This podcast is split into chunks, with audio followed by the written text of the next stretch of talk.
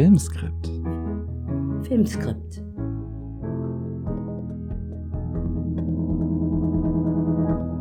Herzlich willkommen im Haus Ungarn und herzlich willkommen zum diesjährigen Lola Festival und herzlich willkommen zur allerersten Live-Aufnahme unseres Filmakademie-Podcasts Filmskript, den Heide Schwoche und ich im vergangenen Jahr gestartet haben, mitten im Lockdown, der auch eine Zeit des Kinostillstands war um über das zu sprechen, was der großartige Drehbuchautor Jean-Claude Carrière einmal genannt hat, die prägende Kindheit eines jeden Films, und zwar die Stoffentwicklung und das Drehbuchschreiben und die verschiedenen Aspekte des Drehbuchschreibens.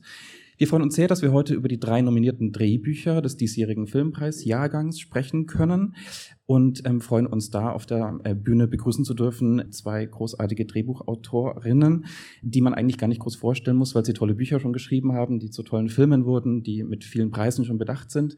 Und in diesem Jahrgang begrüßen wir auf der Bühne Laila Stieler, nominiert für das Drehbuch zum Film Rabi Kunas gegen George W. Bush, der unter der Regie von Andreas Dresen entstanden ist. Und daneben auch ein herzliches Willkommen an Thomas Wendrich, nominiert für das Drehbuch zum Film Lieber Thomas.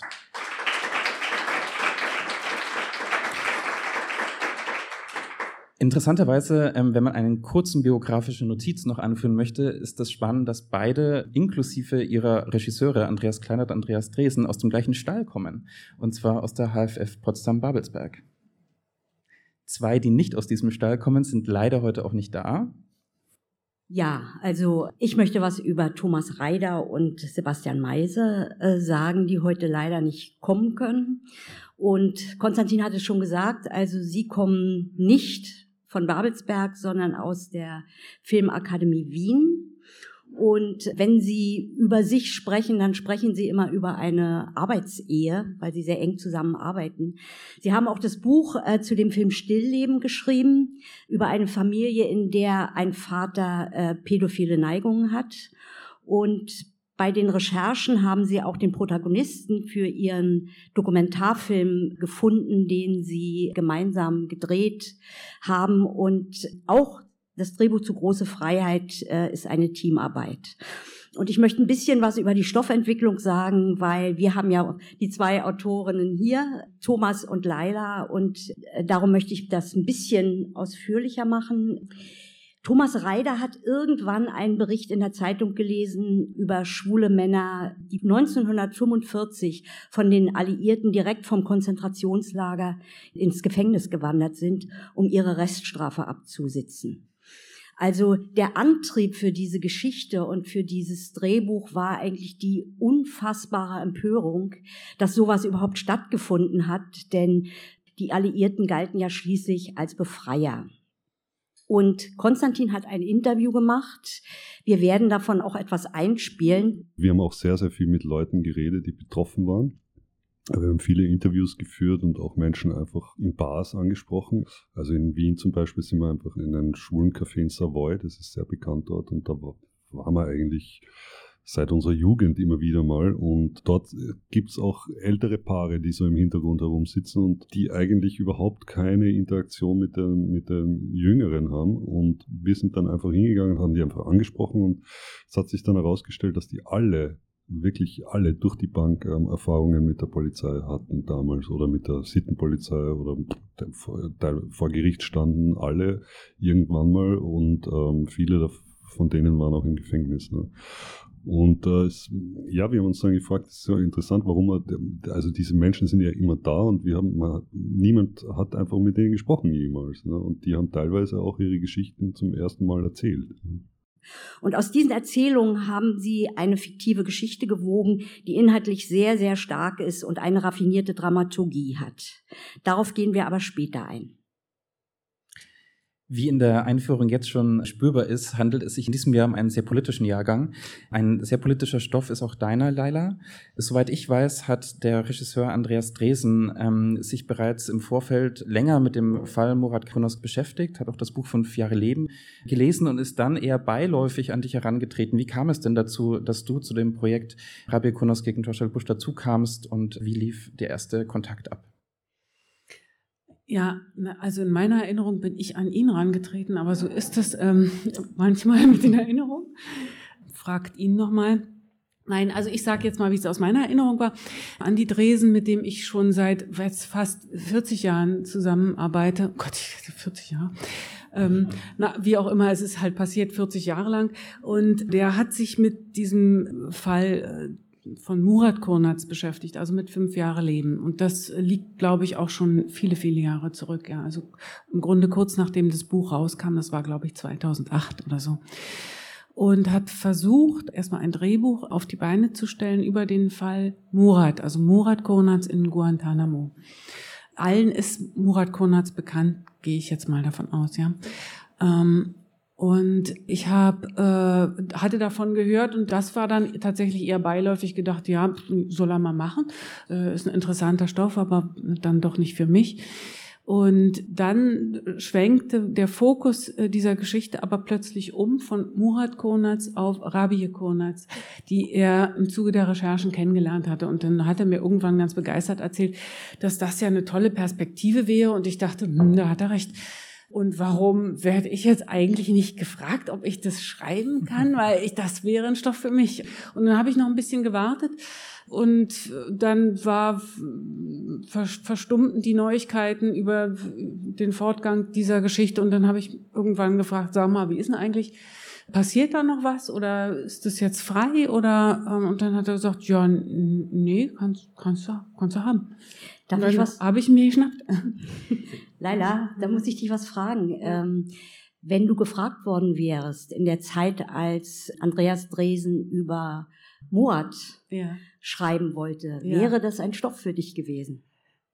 Nein, äh, ganz klar, eher nicht. Also ich bin voller Respekt für so ein äh, Vorhaben, ja, also einen Film über Murat in Guantanamo zu schreiben, aber ich glaube, da kannst du, also das ist so hoffnungslos, da hätte ich für mich keinen Ansatzpunkt gefunden, ja, so ähm, also ich für mich selber, aber das jetzt, sagen wir nur hier unter uns, ja, ich denke, das ist wahrscheinlich dann doch auch ein besserer Dokumentarfilm. Man hat ja den realen Murat jetzt, man kann ihn ja befragen, ja, und mit ihm mitgehen. Also, ja, genau, ich glaube, ja, für mich wäre es nichts gewesen. Mhm. Aber dann, um gleich zu fragen, man hat auch seine Mutter, man kann sie auch befragen. Was ist anders? Jetzt mich aufs Glatteis führen. Äh, das ist für mich Spielfilm, ja. Da spüre ich sofort ganz große Emotionen, ja, wenn es um die Mutter geht. Also einmal, das betrifft mich auch und ähm, und ich bin in der äh, wirklich glücklichen Situation, äh, Stoffe schreiben zu können, die mich betreffen, die was mit mir zu tun haben. Und die Sorge einer Mutter um ihren Sohn betrifft mich sehr. Also das ist etwas, was ähm, was ich äh, nicht nur gut nachfühlen kann, sondern was ich auch sehr also schreibenswert finde, ja, und auch sehr allgemeingültig, ja. Also ähm, das geht über den Fall Murat dann doch hinaus. Ähm, das verstehe ich. Mhm. Und und ja, wie gesagt, ich glaube, das ist also die, die Emotionen, das, hier geht es um die Kraft der Gefühle, also das, was eine Mutter sozusagen schaffen kann, leisten kann, ja, so und, und große Gefühle und das ist genau das, was Kino ist. Also finde ich. Musstest du dir diese Person, die ja einerseits real ist, andererseits in deinem Schreibprozess auch zu deiner eigenen Figur wird, wie, wie, wie hast du dich der angenähert und wie konntest du sie für dich und dein Schreiben sozusagen annehmen? Das muss ich nochmal nachfragen. Du meinst die Figur, also die, du meinst die, die Differenz zwischen Rabir und der Figur? Genau. Mhm. Und wie ich daraus eine Figur gemacht habe, ist das die Frage? Mhm. Ja, also das ist ja häufig, also das, da wird Thomas sicher auch viel erzählen können dann dazu. Ähm, das ist nicht einfach, äh, einen Film zu schreiben über Menschen, die existieren, ja, oder existiert haben. Äh, das ist, sagen wir mal, eine besondere Herausforderung. Und ich habe das schon öfter gemacht. Insofern habe ich so ein habe ich so ein ganz klein bisschen Übung damit, was jetzt nicht heißt, dass es äh, jedes Mal das Gleiche ist. Es ist immer wieder anders, weil die Menschen sind ja immer wieder anders. Und ich versuche, denen dann immer erstmal ganz nah zu kommen, ja, also so, so, so nah es geht. Also das heißt dann auch oft, dass ich das aushalten muss. was sie mir erzählen, weil es geht ja immer um schwere Dinge, ja, und dass ich da auch ein Feedback geben muss und also ich versuche die kennenzulernen, so nah es geht, ja. Und im Nachhinein, also wenn ich dann anfange zu schreiben, muss ich die, sagen wir mal, auch wieder wegschieben von mir, also gerade und besonders, wenn ich Menschen bewundere, was in dem Fall ja, also bei Rabi hier auch ganz klar war, weil sie so stark ist und weil ich so, weil ich dachte, Gott, hättest du das geschafft, ja, äh, über all die Jahre. Und umso mehr muss ich sagen, okay, jetzt, jetzt mal wieder ein Stück Abstand, ja, wie, ähm, wie was zeichnet sie denn aus, ja, wenn ich sie aus der Ferne betrachte? Und was ist sozusagen ähm, jetzt für meinen Stoff die Eigenschaft, die ich ins Zentrum rücken möchte? Ich glaube, du hast dich verliebt in sie. Stimmt's? Oder ich, eher nicht? Auf, ja, also ehrlich gesagt passiert mir eigentlich immer. Ja, so ist mir auch mit Conny Gundermann so gegangen, ist mir auch mit Simia Schimschek so gegangen. Das ist natürlich der Idealfall, ja, dass ich die Menschen, über die ich äh, über die ich schreibe, dass ich die ganz toll finde. Man merkt es auch. Also man merkt auch, dass du, ähm, dass es dir gut getan hat als Autorin, dass da eine Frau ist, die so strotzt vor Sinnlichkeit. Das ist dass einem selbst der Speichel läuft. Kann ich das so sagen? ja, du, du, siehst es als Autorin, ja, ja, na klar, natürlich, ja, ähm, nee, das, äh, äh, klar, das ist für einen Autoren, für eine Autorin ist das ist jemand wie Rabi, der, der so offen, so verrückt ist und der so offen ist und so viele Facetten hat, natürlich, also ähm, ja, die möchte man verschlingen mit Haut und Haaren. Ja. Ähm, Thomas, als man auf dich zugekommen ist und gefragt hat, ob du ein Drehbuch schreibst über Thomas Brasch, wie lange hast du gebraucht, um zuzusagen? Na, den Bruchteil einer Sekunde. Äh, Nein. Ich, ich, bin mir nicht ganz sicher. Äh, es gab bestimmte Absichten, diesen Film zu machen und ähm, dann muss man erstmal rausfinden, wo liegen die Absichten und was kann man so einem Film selber hinzufügen als Autor. Das muss man natürlich erst das mal einschätzen.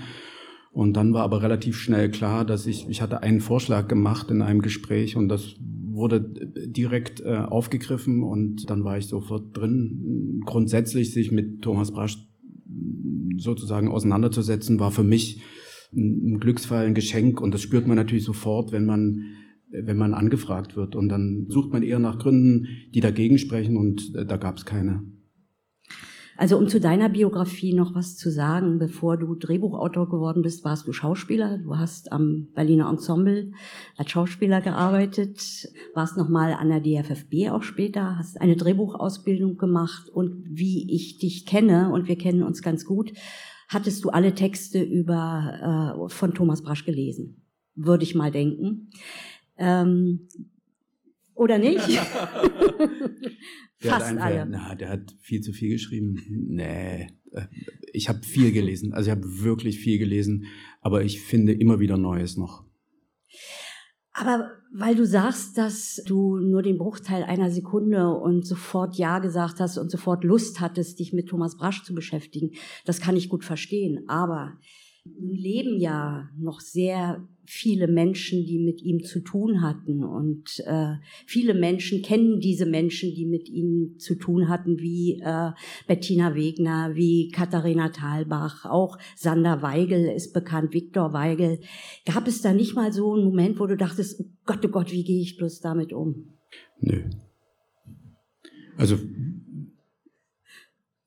überhaupt gar nicht. Es gab sicher Probleme dann im, im Nachhinein, das ist ganz klar, dass man, dass man bestimmte Dinge dann äh, lösen muss.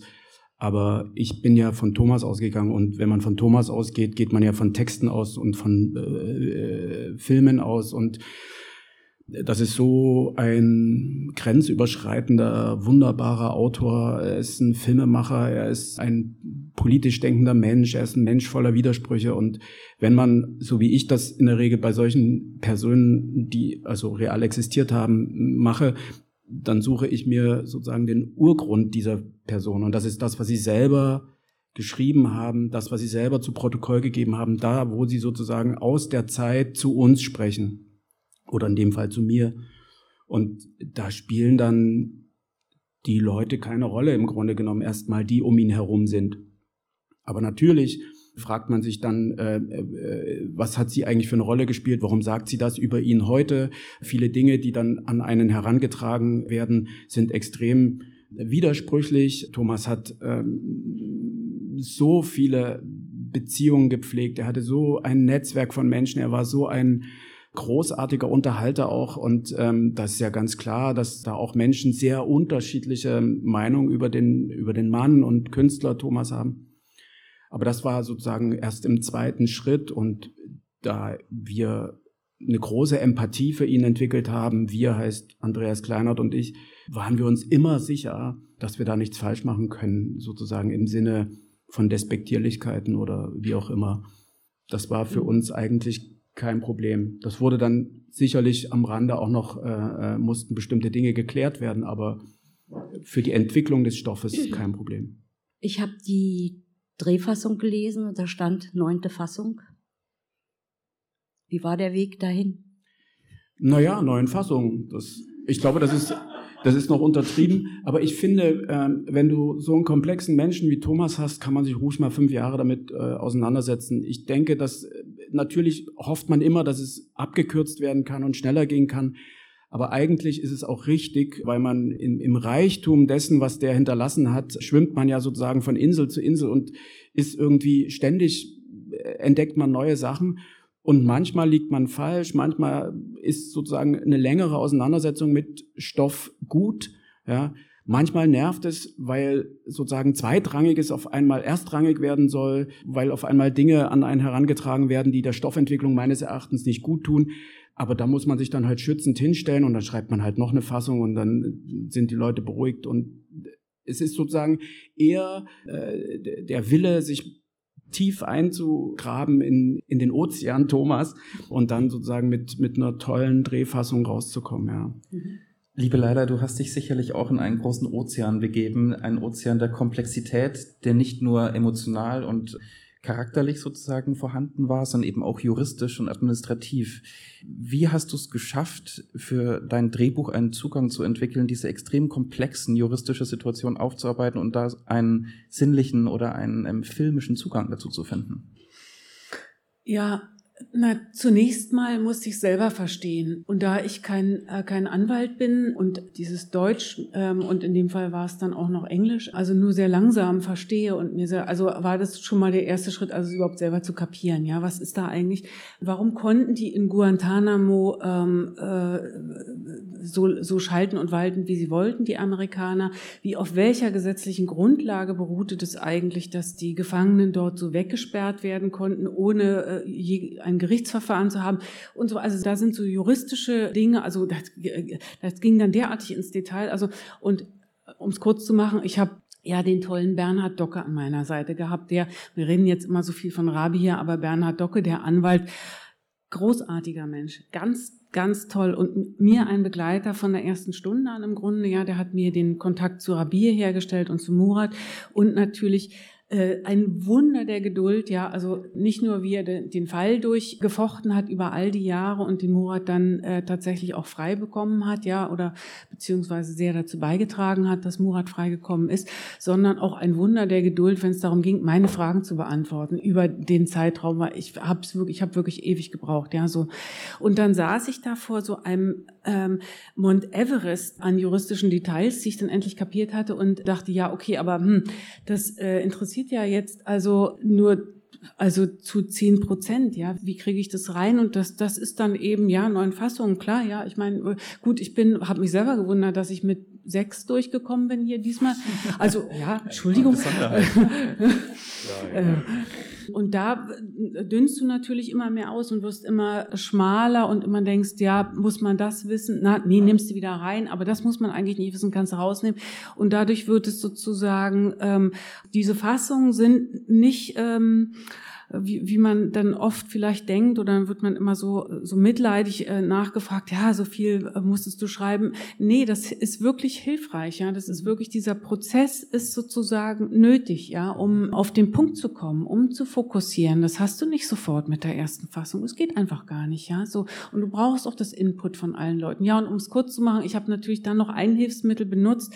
Also sagen wir, diese Fragen, die ich Bernhard Docke gestellt habe, ja, die habe ich im Film Rabier stellen lassen, ja. So und so habe ich durch dieses Paar, was dort auftritt, ist, ist sozusagen auch vieles von so Erklärbär-Dialogen, ja, die man sonst so, so ungern schreibt, sind auf eine, auf eine, sagen wir mal, auch vielleicht, also habe mich zumindest, hab mich zumindest bemüht, auf eine komische Art und Weise aufgefangen worden durch die beiden Figuren in dem Film. Eine große Besonderheit ähm, bei dem Film und auch bei dem Drehbuch ist eben, dass es eine Balance gibt zwischen komödiantischem Zugang und tatsächlich dramatischen Szenen. Ähm, hattest du mal die Zweifel, ob dieser Zugang vielleicht der richtige für diesen Stoff ist? Wie war das Suchen nach der richtigen Balance in dem Falle? Ja, ähm, eigentlich äh, habe ich so gar nicht so doll nach einer Balance gesucht. Und ehrlich gesagt, dass das jetzt so was Besonderes ist, ist erst so im Nachhinein gekommen. Für mich ich war das lag das einfach total auf der Hand, den Stoff so zu schreiben. Also ich habe da nicht drüber nachgedacht, wie mache ich es denn jetzt komischer oder wie mache ich es jetzt weniger komisch oder oder so, sondern das war das war im Stoff drin. Das war durch die Person Rabi, die schon die schon selber sehr viel äh, eben Verrücktes, sehr viel Humor mitbringt. Ja, also durch die kam einfach so ein Zug in den Stoff rein. Das war ganz natürlich, ganz automatisch. Und durch die Konfrontation, die ständige mit dem Anwalt, ja, der ja nun, also das komplette Gegenteil von ihr ist, ja, in seiner, ja, Ernsthaftigkeit und auch so ein bisschen Hölzernheit und so weiter, ja, kam dieses Komödiantische in die Geschichte und dass das jetzt so, also dass das was Besonderes ist, ist mir jetzt ähm, eigentlich ja. nicht aufgefallen dabei. Ich möchte gerne immer mal auch ein paar Gedanken zu äh, die große Freiheit mit einstreuen. Dort äh, sind es fiktionale Figuren. Hans Hoffmann ist die Hauptfigur. Und dieser Hans äh, war wegen Verstößen gegen den Paragraphen 175 im Konzentrationslager und musste seine Reststrafe danach im Gefängnis absitzen. Er wurde von den Alliierten ins Gefängnis gebracht. Und Hans sperrt man in die Zelle von Viktor, der ihn wegen seiner Homosexualität verachtet. Er hält ihn für pervers.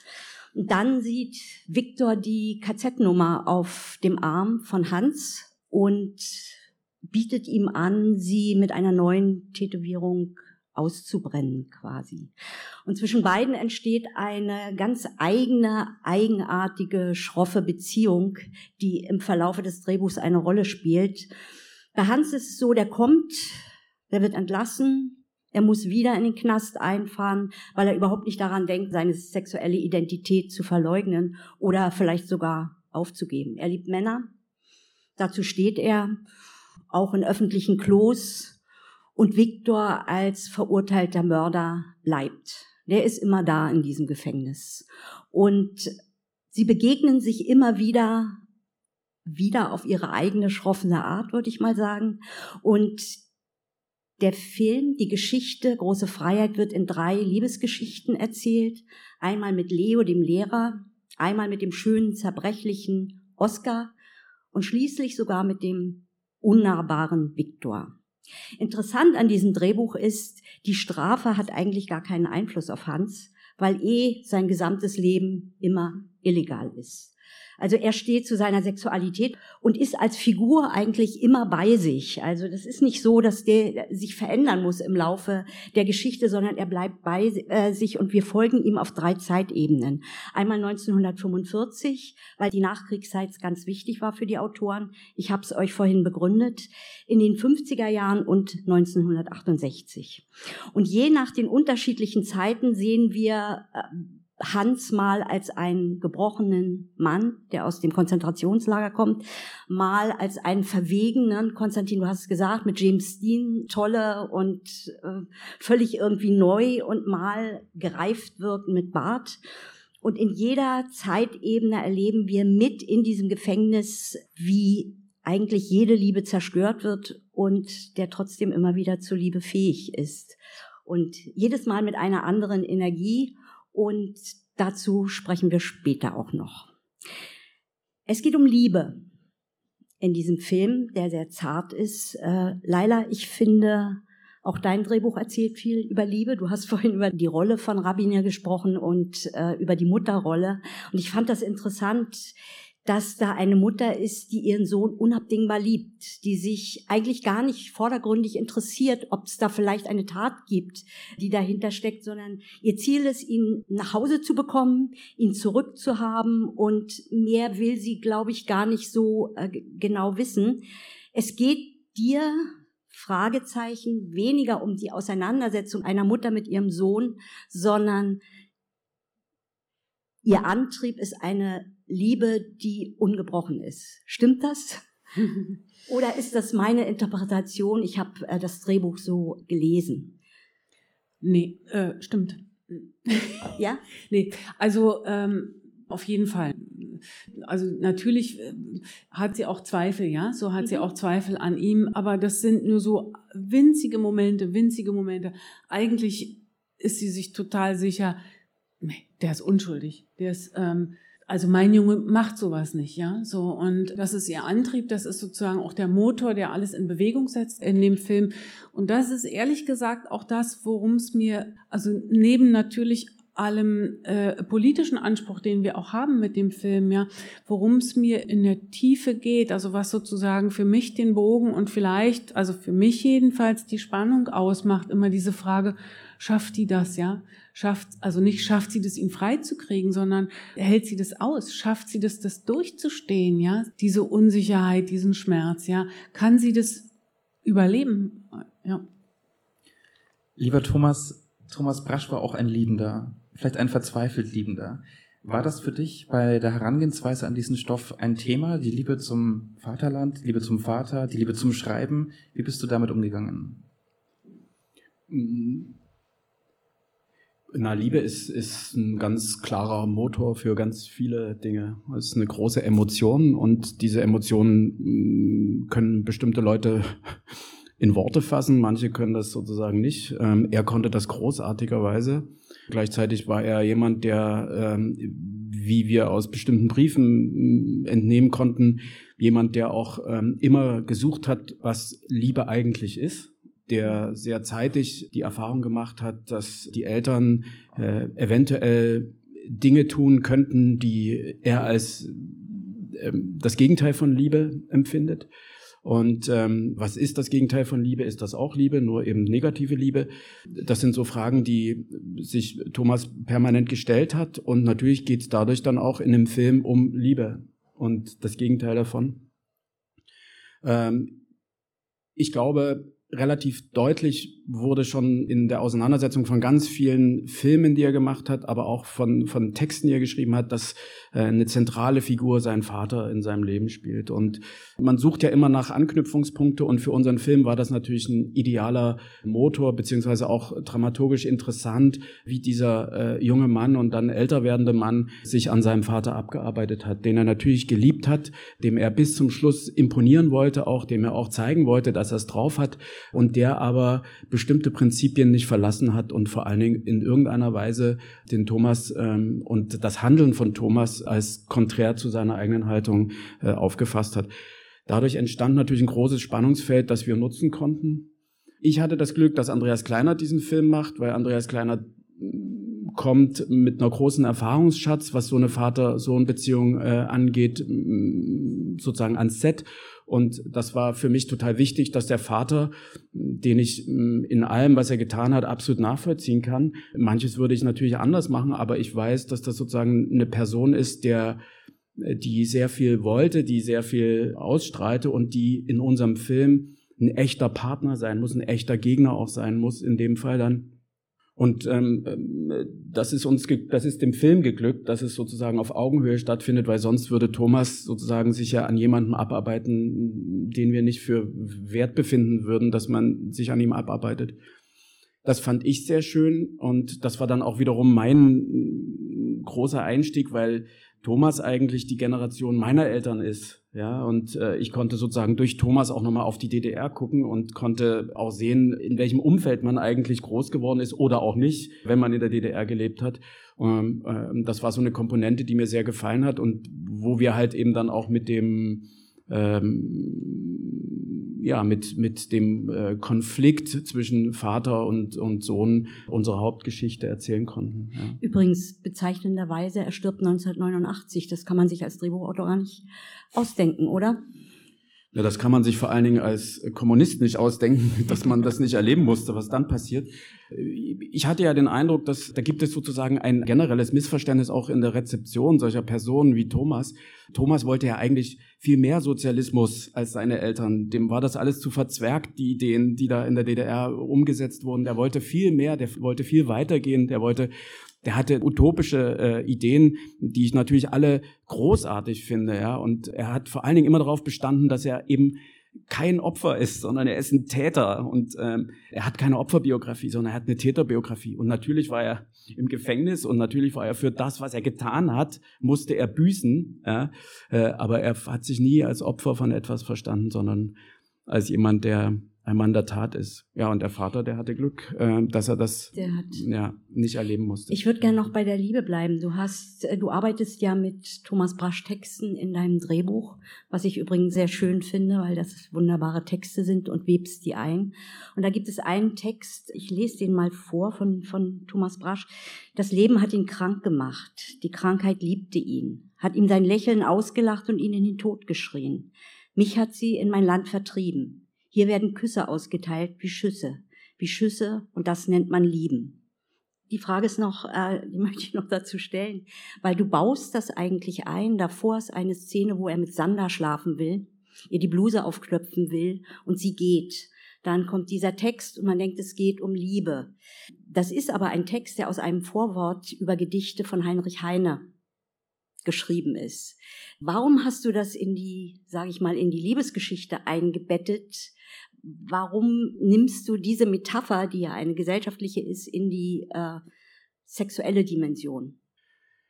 Hm, da gibt es für mich gar nicht so einen großen Unterschied, um ehrlich zu sein. Ähm, das Politische ist privat und umgedreht. Es gab eine große Anstrengung und das war wahrscheinlich auch die Hauptaufgabe, dass man äh, ein dramaturgisches Bett findet, nenne ich jetzt mal, für diese unfassbar tolle Lyrik.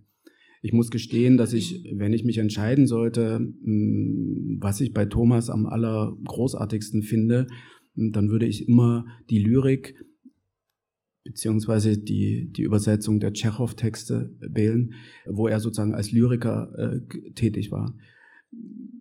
Wir haben versucht, diese Beziehungen, die teilweise sehr hart waren, wie gesagt, das Gegenteil von Liebe, die teilweise hm, auch Verletzungen in Größenordnung hinterlassen haben, die, äh, die man ja natürlich äh, wahrnimmt, die wollten wir ins Spannungsfeld setzen zu diesen mm, unfassbar schönen Worten, die Wortgebilden, die sozusagen diese gesellschaftlichen Dimensionen in sich tragen. Liebe, Krieg, Verrat, das sind alles Themen, die Thomas auf Miniaturebene in Lyrik wunderschönst zusammengetragen hat und zusammengesetzt hat. Und ich muss dazu sagen, als ich die Anfrage für diesen, für diesen Film bekam, hm, war mein Vorschlag, dass man auf gar keinen Fall irgendwelche Anekdoten oder irgendwas auf irgendwelche Berichte von irgendwelchen Freunden von ihm oder so zurückgreifen sollte zunächst, äh, sondern ich habe da so ein zehnseitiges Textkonvolut zusammengestellt, wo im Grunde genommen sich aus der Lyrik von Thomas, und ich habe nur Texte von Thomas genommen, das Leben von Thomas darstellte. Mhm. Und das war sozusagen der Ausgangspunkt, weil ich der Meinung bin, dass, dass das sozusagen, äh, da spricht dieser Mensch direkt zu uns. Wir können uns eine Menge ausdenken. Wir wissen, dass vieles von dem, was über ihn gesagt wird, nicht stimmt. Ich habe ganz bewusst Stasi-Akten ausgelassen, weil das ein toxisches Feld ist, wo man, wo man sozusagen mehr über die Leute erfährt, die diese Texte da geschrieben haben, als über die, die beschrieben wurden. Manchmal stimmt nicht mal das Wetter in den Texten. Und das ist interessant, sozusagen da sozusagen äh, ein, wie eingangs beschrieben, Bett, oder das war das Reizvolle, ein Bett zu finden für diese wunderschöne und auch wirklich im, im letzten Jahrhundert seltene äh, deutsche Lyrik. Ja. Ich würde aber tatsächlich über das Dramaturgische noch einmal zu dir kommen, Leila. Wir haben nämlich bei Große Freiheit eine Dramaturgie, die auf drei Zeitebenen funktioniert, die über eine Art, ähm, Sebastian Meiser hat es im Vorgespräch Wurmloch genannt, über eine Einzelkammer im Gefängnis sozusagen, wo immer das Licht ausgeht, in einen Zeitsprung dramaturgisch nutzt, was eine sehr clevere Art und Weise ist, ja. auf drei Zeitebenen zu agieren. Wir haben es bei Lieber Thomas eine Dramaturgie, die einerseits auf einer Biografie beruht, andererseits aber auch auf Texten und auf Emotionen, auf der Seele eines Schreibenden. Und leider, wenn ich mich richtig äh, informiert habe, hast du eine, in einem Interview gesagt, dass du nicht eine klassische Dreiaktstruktur dramaturgisch gewählt hast, sondern eine Kreisbewegung. Vielleicht ist das aber auch eine Fehlinformation. Ich würde aber wahnsinnig gerne kurz noch über die Dramaturgie bei Rabir Konas sprechen. Ja. Also eigentlich war die Idee war, die Dramaturgie für diesen Film so einfach wie möglich zu halten. Und immer, wenn es einfach ist und oder wenn es einfach aussieht, am Ende steckt meist eine Menge Arbeit dahinter weil du erstmal ganz anders antrittst und dann eben äh, diese Reduktion vornehmen musst. Es ist tatsächlich so, bei Rabir, ähm, also gibt es ja einen Anfang der Geschichte und es gibt ein Ende der Geschichte. Ist klar, der Anfang ist, Murat verschwindet, das Ende ist, er kommt zurück, ja, so. Und wie erzählst du jetzt das dazwischen, ja? Was ist der Inhalt dessen, ja? Also, und da muss ja die Dramaturgie muss ja das tragen, sozusagen, was unser Thema ist in dem Film. Es geht um Kraft, es geht um Ohnmacht und Liebe hatten wir schon erwähnt. Es geht äh, eben um die Kraft, immer wieder aufzustehen, also äh, gegen die Ohnmacht immer wieder anzukämpfen. Und insofern entstand dramaturgisch die Idee, also die man jetzt nicht so genau durchdeklinieren muss, weil es, der Film sollte sozusagen eigentlich nur fließen, ja, so äh, einer tatsächlich kreisförmigen Bewegung innerhalb der Dramaturgie. Also äh, Rabier tritt immer wieder mit einer neuen Idee an, immer wieder mit einer neuen Aktion und muss erleben, wie diese Aktion im Sande verläuft, ja, wie sie damit sozusagen nicht erfolgreich ist und zum Teil auch scheitert, ja. Also es erzählt viel über sie, über sie als Figur, dass sie nämlich immer wieder aufsteht und und, äh, und äh, es trotzdem wieder versucht. Das ist auch die Idee des Films, dass man es schaffen kann, dass man gegen die Ohnmacht ankämpfen kann und nicht nur, wenn man so stark ist wie Rabier. So entstand sozusagen kreisförmige Bewegung und gibt es natürlich noch diese, diese Längsbewegung, also und die hat viel mit Warten zu tun, ja, mit Warten, mit Geduld haben, klingt wahnsinnig unsexy. Wie erzählt man denn das in dem Film und dann auch noch spannend, ja? Und das habe ich erstmal in, also einfach nur so in Zeiteinheiten eingeteilt, auch um mich da nicht zu verlaufen. Also äh, äh Frühjahr äh, 2002, März 2003 und so weiter. Und und da gab es dann plötzlich, als ich das sozusagen in, diese, in diesen Timetable hintereinander weggeschrieben habe, so Löcher. Und ich bin immer wieder zu Rabir Konas hin und habe hab sie gefragt, wie hast du das geschafft? Zwischen Mai 2002 und äh, November 2003 passiert ja nichts, gar nichts. Da ist kein Brief beantwortet worden, es kam kein Brief von Murat zurück. Äh, wie hast du denn diese Zeit überstanden? Und, und sie hat gesagt, genau, weiß, weiß ich nicht, ich habe ja die Familie gehabt, ich habe die Kinder, den Haushalt, ich, ich, ich weiß es nicht mehr, ja. So. Darf und ich, ähm, darf ich kurz, ja. Ja, ich, nur, nur das noch. Und zuerst habe ich versucht, das darzustellen, also das in irgendwelche emotionalen Handlungen zu packen, habe gemerkt, das schaffe ich gar nicht. Und dann habe ich mich bewusst zu diesen Lehrstellen entschieden, mhm. die dann in eine Tagesstruktur gekommen sind. Also wir gehen von Tag eins bis Tag Ach, jetzt weiß ich es nicht mehr genau. Meltem, weißt du es noch? Welcher Tag ist, der, ist der, der letzte Tag von, von, von, von Murat? In den Tausendern auf jeden Fall. Der, es ist, ja, es sind viele Tage gewesen, ja. Weil die eben deutlicher machen als Frühjahr 2002, wie viel Zeit vergeht hier eigentlich, ja. ja? Was ich schön finde, Laila, möchte ich hier sagen, weil du hast ja eigentlich erstmal eine klassische Konstellation, eine Frau, die ein Ziel hat und du hättest eine Dreiaktstruktur bauen können, du hättest eine Dramaturgie arbeiten können, sage ich mal, nach Sitfield, nach Aristoteles. Aber du hast dich dagegen entschieden und hast nicht, auch nicht künstlich versucht, Dramatik hineinzubauen, die es in der Realität nicht gab. Das fand ich nämlich interessant. Und das, was du vorhin gesagt hast, finde ich auch.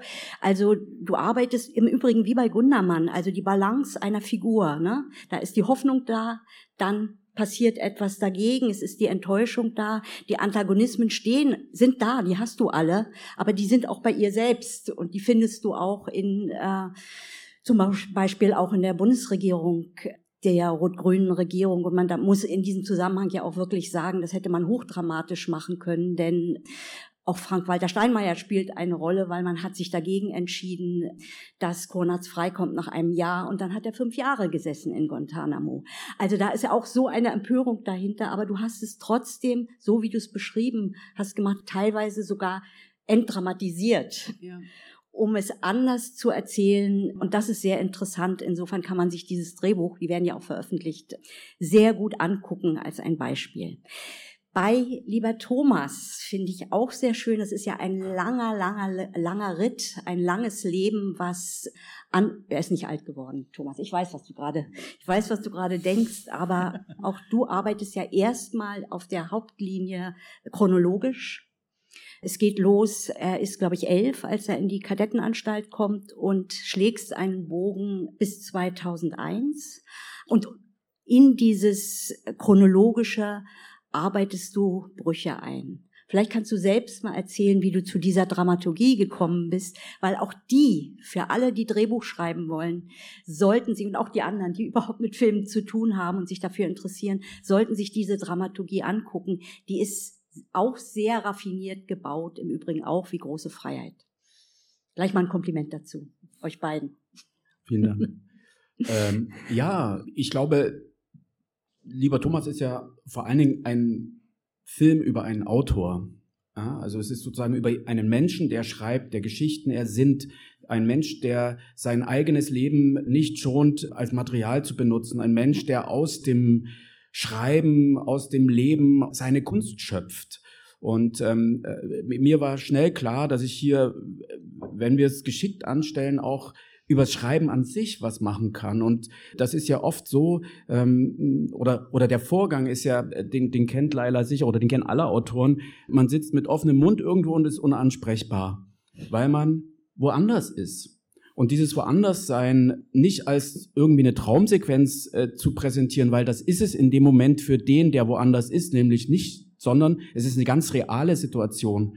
Das sozusagen innerhalb des Schreibprozesses zu äh, manifestieren, dafür ist Film eigentlich prädestiniert, weil wir können die Illusion schaffen, dass das eine Realität ist. Und wenn wir dieser filmischen Realität folgen, dass wir sozusagen einen, einen Menschen in eine Geschichte schicken, die er gerade quasi träumt, aber wir erzählen sie real, können wir ihn zum Mörder machen, wir können ihn zum, zu all dem machen, was er eigentlich nicht ist, wo Brecht sagt, man kann das gut im Geiste tun, aber, und der hat das ja auch oft im Geiste getan, sozusagen diese, diese Welten zu schaffen, in die man eintauchen kann als Autor. Und das haben wir zum Anlass genommen, oder das habe ich zum Anlass genommen, auf der Basis von Geschichten, die Thomas Brasch bearbeitet hat, äh, der Brunke-Mord und so weiter und so fort, in die Figur hineinzutragen. Und da habe ich einen unfassbar äh, guten Komplizen gefunden in Andreas, der das dann sogar noch äh, sozusagen überhöht hat, teilweise in der Umsetzung. Ähm, und dadurch entstand eigentlich gar nicht so ein klassisches Biopic. Also wir unterhalten uns schon über Chronologie, das ist ganz klar. Aber eigentlich entstand eine, eine, eine, eine Plattform für ja, für, für Geschichten, für Träume, für die Entwicklung von dramaturgischen Situationen. Und das hat mir natürlich gefallen. Das Zweite, was da noch eine große Rolle spielt, das muss ich immer loswerden. Wenn man über Thomas liest, beispielsweise ganz markanter Punkt ist die Verhaftung von Thomas. Die ist in dem Film auch sehr klar und deutlich äh, geschildert. Wir finden über diese Verhaftung eigentlich viele Quellen, die letztlich und endlich alle auf Thomas zurückgehen. Das heißt, ob der Vater ihn verraten hat, ist sozusagen eigentlich schon eine Interpretation von Thomas selbst. Und wir haben die Aufgabe als Filmemacher, diese Situation so ambivalent wie möglich zu gestalten. Ne? Ich habe schönes mich, Beispiel. Ja, ich habe ich hab mich dann noch Erzähl mit es. ich habe ich habe mich dann noch mit einem anderen Menschen unterhalten aus seinem Umfeld, der sagte, Thomas wusste natürlich, dass er, wenn er zu seinen Eltern geht, wird er verraten. Also wird er verhaftet. Das ist ganz klar. Der geht also nicht dahin und ist überrascht, dass sein Vater ihn verrät, sondern der geht dahin, um seinem Vater die größtmögliche Schmach beizubringen, dabei zu sein, wie er verhaftet wird. Und das ist sozusagen ein, eine völlig andere Grundsituation auf einmal. Und wenn wir dem Glauben schenken und wenn wir sozusagen diese Form von, von Freiheit auch wie, also, dass man selbst hinterfragen muss, was meinte Thomas eigentlich, wenn er das sagte über sich selbst? Oder wen wollte er denn dann, nachdem er beispielsweise in einer Talkshow 1980 im Westen sitzt, wem wollte er denn hier sozusagen erreichen? Oder welchen Affront wollte er hier eigentlich mit seinem eigenen Leben äh, machen? Also er hat sozusagen in gewisser Weise sein eigenes Leben dann als Material begriffen und seine eigene Geschichte überschrieben. Dieser Vorgang ist wahnsinnig interessant, weil er unglaublich viel auch mit uns selbst zu tun hat. Wir kennen das, wir sind nicht immer ehrlich, wir, schmücken unser Leben aus, wir machen Dinge. Und das war sozusagen auch etwas, was für die Dramaturgie entscheidend wurde und eben auch von dieser historisierenden Chronologie wegführte. Ja, ich möchte ein Beispiel sagen, weil ähm, ich das sehr mochte, gerade in dieser Zeit, auf der Zeitachse 1968, als der Prager Frühling war, als äh, er vom Vater verraten wurde, gibt es eine Szene, die in der Fantasie spielt, wo Thomas neben seinem Vater im Bett liegt. Und dann kommt die Mutter, zieht sich nackt aus und legt sich auch mit ins Bett. Also diese Verbindung aus Zärtlichkeit, sage ich mal, auch Angst und der realen Bedrohung, das ist sehr schön verwoben worden. Und ich finde das, äh, willst du was sagen? Ja, aber äh, es gibt da eine dritte Ebene, die ist unbedingt erzählenswert. Und zwar, Thomas hatte ein Lieblingskinderbuch und Palle. Palle allein zu Hause. Und irgendwann, und er hat das niemandem erzählt eigentlich, aber es gibt eine Anekdote in dem Fall, dass er sich mit Heiner Müller getroffen hat und die unterhalten sich über Kinderbücher und finden raus, dass sie beide dasselbe Kinderbuch lieben. Palle allein zu Hause. Jetzt habe ich mir dieses Kinderbuch angeguckt und es ist einfach eine Großmachtsfantasie eines kleinen Jungen, der sozusagen alleine wach wird, durch die Welt läuft, es ist niemand mehr da und er kann machen, was er will. Und niemand äh, maßregelt ihn. Und das zieht sich sozusagen als, als ein Traum des Autors sozusagen Gott zu sein für sein eigenes Leben und so natürlich geht das dann ähm, entwickelt sich das dieses Kinderbuch noch weiter und ähm, er kriegt dann irgendwann Angst aber das hatten die beiden dann in ihrem Gespräch vergessen es ist sozusagen dieses allein zu sein auf der Welt und machen zu können was ja. man will ja. Haben wir noch Zeit? Ich würde gerne äh, doch die große Freiheit, weil die Autoren nicht da sind, ein bisschen etwas sagen, weil wir haben drei Drehbücher, mhm. die alle ähm, besondere Dramaturgien haben. Und insofern würde ich auch große Freiheit nochmal benennen, weil auch diese Geschichte läuft nicht chronologisch ab. Und das hat der Sebastian Meise sehr schön beschrieben in dem Interview, was Konstantin geführt hat. Begonnen haben wir eigentlich recht klassisch mit einer Stringenz, mit einer geradlinigen und die Zeitsprünge kamen dann eben aufgrund dessen, dass wir, also es hat auch teilweise Szenen draußen gegeben, die sind aber relativ schnell rausgefallen, eben durch das, dass wir gesagt haben, wir wollen sein Leben anhand äh, seiner Gefängnisaufenthalte erzählen, als Metapher für seinen Gesamtlebenszustand. Und die Achronologie kam dann, ähm, wir haben immer gesagt, das ist, der kommt ins Loch und dann ist es wie ein Wurmloch, wo er dann auf eine, in einer anderen Zeit wieder ausgespuckt wird.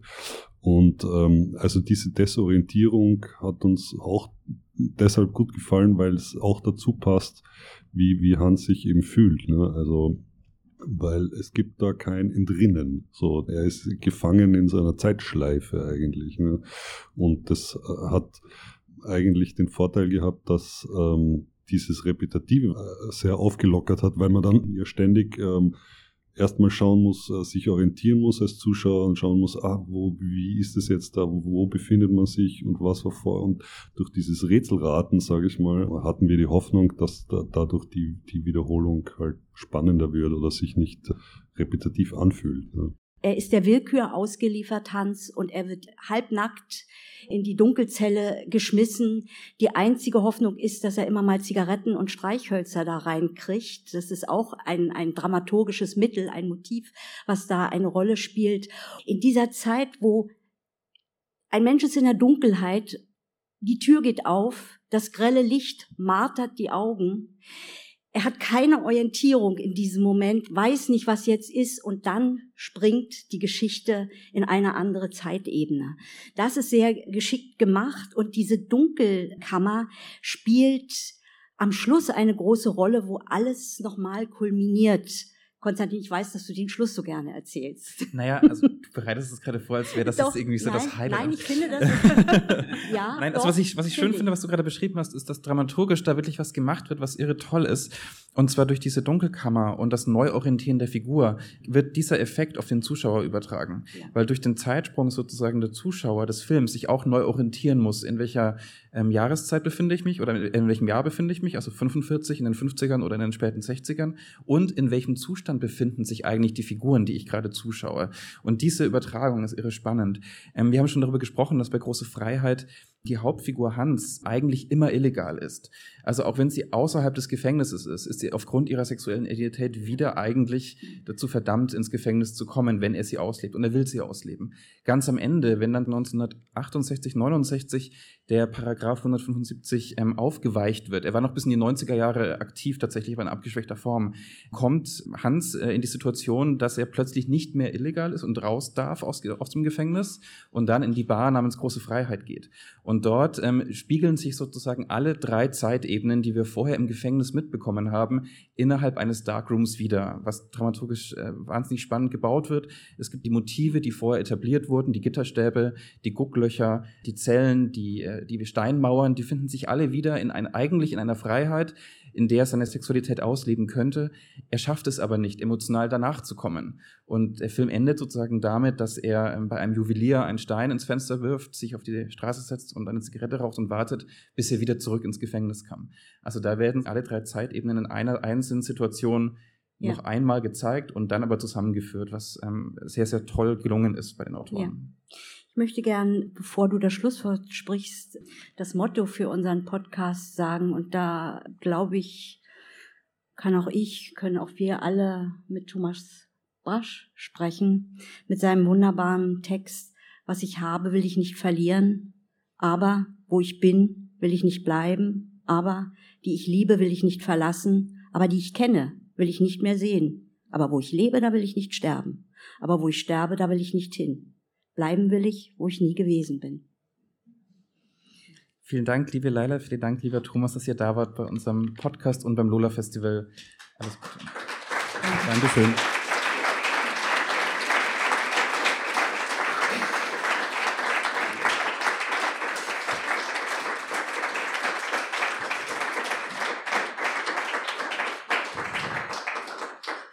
Vielen Dank fürs Zuhören und viel Spaß noch beim weiteren Lola Festival, den weiteren Panels und ähm, Sie sind alle ganz herzlich eingeladen, bei den weiteren Folgen Filmskript, dem Podcast der Filmakademie von Heide und mir weiter reinzuhören. Eine große Empfehlung. Dankeschön.